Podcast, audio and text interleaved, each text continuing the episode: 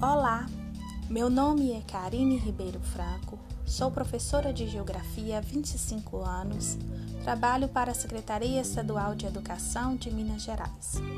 Nascida e criada em Teófilo Otoni, hoje moro em Contagem. Sou filha e neta de baianos e tetraneta ou tataraneta de uma miscigenação entre negro e índia. Hoje venho falar de uma religião que sou apaixonada. Ela prega amor, caridade, humildade e paz. Vamos conhecer um pouco da Umbanda, a única religião genuinamente brasileira.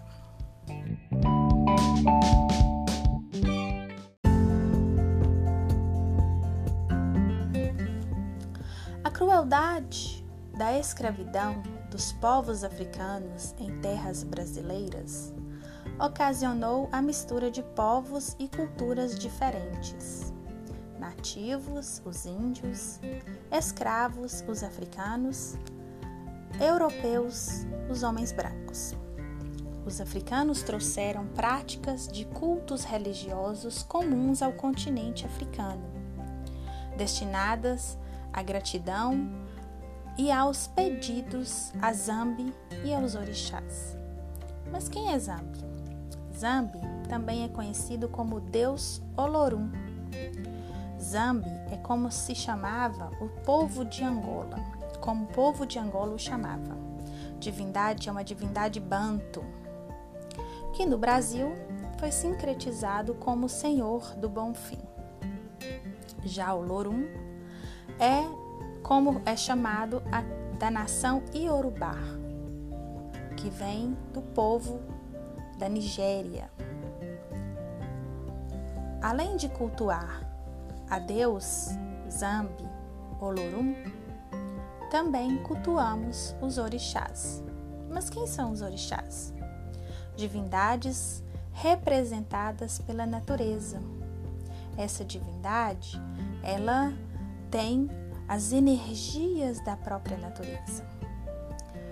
A palavra Umbanda pertence ao vocabulário quimbundo de Angola e significa a arte de curar. Portanto, nesta arte de curar, Umbanda utiliza a energia dos orixás e das entidades que trabalham no terreiro. Cultua através das forças dos quatro elementos: terra, água, ar e fogo. A Umbanda é uma religião monoteísta. Para nós, só existe um único Deus, um Deus supremo, que, como já foi dito, pode ser chamado de Zambi pela nação Banto de Angola, ou de Olorum ou Oludumaré na nação Yorubá da Nigéria. É uma religião genuinamente brasileira, porque ela surgiu em 1908 com o médio Zélio Fernandino de Moraes no estado Rio de, do Rio de Janeiro.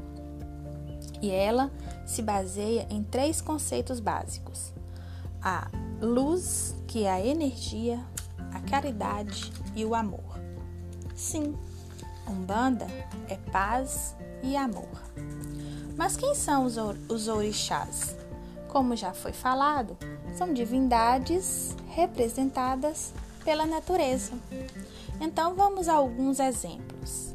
Oxalá representa a paz, Ogum representa as guerras, as lutas, Oxóssi, as matas, Xangô, a justiça. Omulu é aquele médico representa a doença, a morte.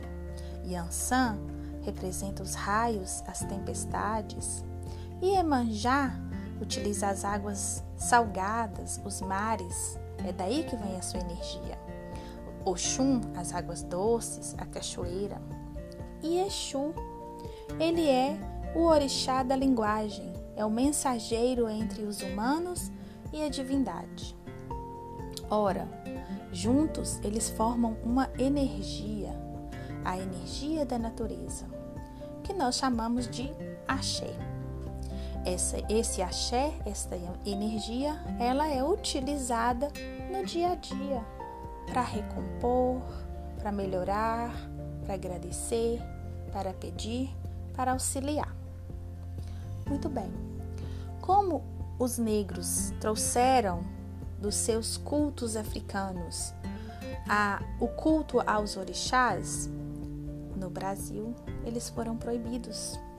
Infelizmente, nas senzalas, eles foram obrigados a aprender o catolicismo. E para não irem para as chibatas, eles então começaram o que nós chamamos de sincretismo. Mas o que é o sincretismo? Sincretizar significa integrar, combinar, tentar combinar.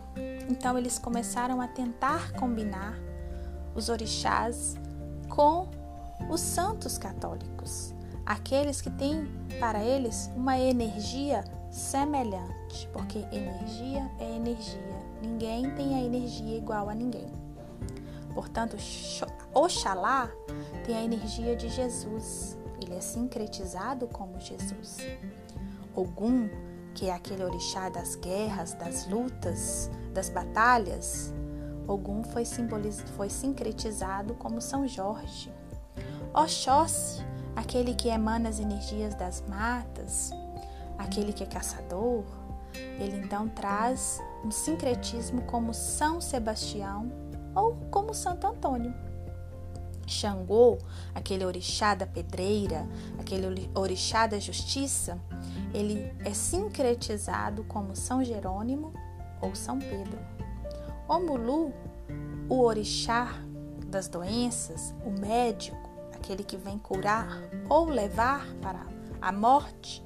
E o que é a morte? É uma passagem para uma vida é, espiritual. Então, o Mulu foi sincretizado como São Lázaro ou São Roque. E Ansan, a rainha dos raios e das tempestades, aquela que também é guerreira, é de luta, ela foi sincretizada como Santa Bárbara.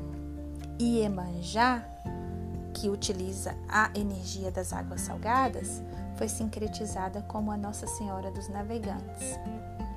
Oxum, que aquela que utiliza as águas doces da cachoeira, é o orixá do amor, ela foi sincretizada como Nossa Senhora da Conceição. E Exu, o mensageiro, o que utiliza as línguas, né, a linguagem, ele que também é de batalha, na região centro-sul do Brasil, foi sincretizado como São Miguel, São Miguel Arcanjo. Na região da Bahia, ele foi sincretizado como Santo Antônio. E na região de Pernambuco, como São Bartolomeu. Então, como eu disse, assim como os escravos eles não tinham o direito de manifestar a sua religião, eles não tinham direito de cultuar os seus orixás. Então, a maneira como eles encontraram para poder cultuar foi através é, do sincretismo. Mas é necessário que se saiba que os orixás são divindades africanas e não são santos da Igreja Católica. Porque santos da Igreja Católica viveram em terra, os orixás nunca viveram em terra. Para os africanos, eles são divindades. Eles auxiliam Zambi ou Olorum na criação e na manutenção do nosso planeta. Muito bem. A Umbanda, ela traz conceitos do Candomblé, como os cultos aos orixás. Candomblé é uma outra religião afrodescendente, afro, afro-brasileira. O Espiritismo, que trabalha a reencarnação e a mediunidade, também explicada por Allan Kardec, o codificador do Espiritismo, e traz também em si o catolicismo, crenças em, e ritos e orações católicas, mas principalmente traz a crença em Jesus. Por isso, até Oxalá representa Jesus no altar. Então, sendo assim, a Umbanda é uma religião cristã, aquela que cultua os ensinamentos do Cristo. E quais são os ensinamentos do Cristo? O amor, amar ao próximo como a ti mesmo. E é isso que a Umbanda pratica: o amor, a caridade e a paz. Onde? Qual é o local onde acontece as cerimônias umbandistas? Esses locais eles são chamados de terreiros ou barracões, mas a grande maioria são chamados de terreiros. E por que terreiros? Porque lá no começo da Umbanda, quando a Umbanda começou bem pequena, bem tímida, trazendo esses conceitos destas três religiões e se formando, né?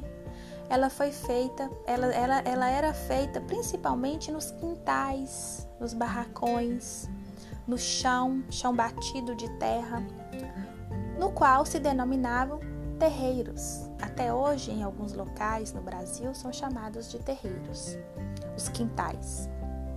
Mas também existem algumas celebrações que de tempos em tempos são feitas ao ar livre. Lembrando que a, a, a Umbanda cultua a energia da natureza. Então são feitos nos rios, nos mares, nas cachoeiras. Esses são os locais onde acontecem as cerimônias. O sacerdote, dentro da Umbanda, ele é chamado de pai ou mãe de santo, dependendo do gênero. Ele dirige os ritos e comanda a casa, e também é responsável por ensinar a religião para os seus filhos.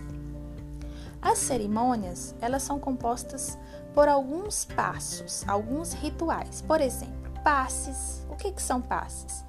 É a organização do campo energético da pessoa. O passe pode ser chamado de, de repente de um benzimento.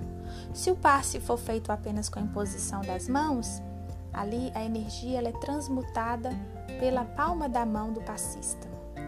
Mas se porventura utilizar-se uma erva, uma fumaça, ali o campo energético também está sendo trabalhado usando-se algum tipo de elemento da natureza. O umbandista, nos terreiros de Umbanda, eles vestem branco. E por que todos vestem branco? Por, primeiro, porque o branco ele simboliza a paz. E é a paz que a gente busca no mundo, é a paz que a gente busca nos terreiros de Umbanda, é a paz que a gente busca na religião. E também o branco é a junção de todas as cores, e cada orixá traz a sua cor. Cada elemento da natureza traz a sua cor, e as cores são energia. Nós já sabemos que existe inclusive dentro da medicina alternativa, a cromoterapia, que é o trabalho feito através das cores. E a, o branco é a junção de todas as cores. Então, vestir o branco para um bandista é algo muito sagrado, é algo muito respeitoso. Também os umbandistas cantam pontos. E o que são pontos? São músicas que têm por objetivo louvar os orixás, chamar os orixás, se despedir deles, bem como chamar, louvar e se despedir das linhas das entidades de Umbanda que vêm trabalhar no terreiro. Pois muito bem. Além disso, os umbandistas, eles usam nos terreiros símbolos, símbolos riscados, que são chamados de pontos riscados, símbolos no chão, ou então símbolos na forma do tridente. Mas o que é o tridente? São curvas, retas. E o que são esses símbolos? Curvas, retas, elementos geométricos que são utilizados para a energia. Esses elementos são utilizados em outras culturas, em outras religiões, como por exemplo a Cabala, se alguém tiver interesse né? Melhor pesquisar. Mas o tridente, eu queria dar uma ênfase ao tridente. A Igreja Católica pegou um dos orixás e o demonizou, que é a figura do Exu. E dentro desta nossa religião, nós não acreditamos em demônios. O que nós acreditamos é na lei da, de causa e efeito, tão bem explicada por Allan Kardec. Se você planta, você colhe aquilo que você plantou. Então é uma colheita. Então não existe o demônio. O que existe são forças da natureza que a gente pode manipular. E aí o tridente ele entra para algo, algo como sagrado para nós, para o Exu, porque ele trabalha com os quatro elementos, como eu já disse: terra, fogo, água e ar. As pontas para cima do tridente é água, fogo e ar. A ponta para baixo é terra. Portanto, tridente o, o Exu, ele, o orixá Exu, ele manipula esta energia para poder trabalhar em prol daqueles mais necessitados, quer seja uma pessoa, quer seja um ambiente, quer seja inclusive o nosso planeta. Um outro elemento muito utilizado dentro da Umbanda são as guias de contas. Essas guias, elas fazem um elo entre a matéria e a divindade. Elas servem para nós como algo de agradecimento e como proteção.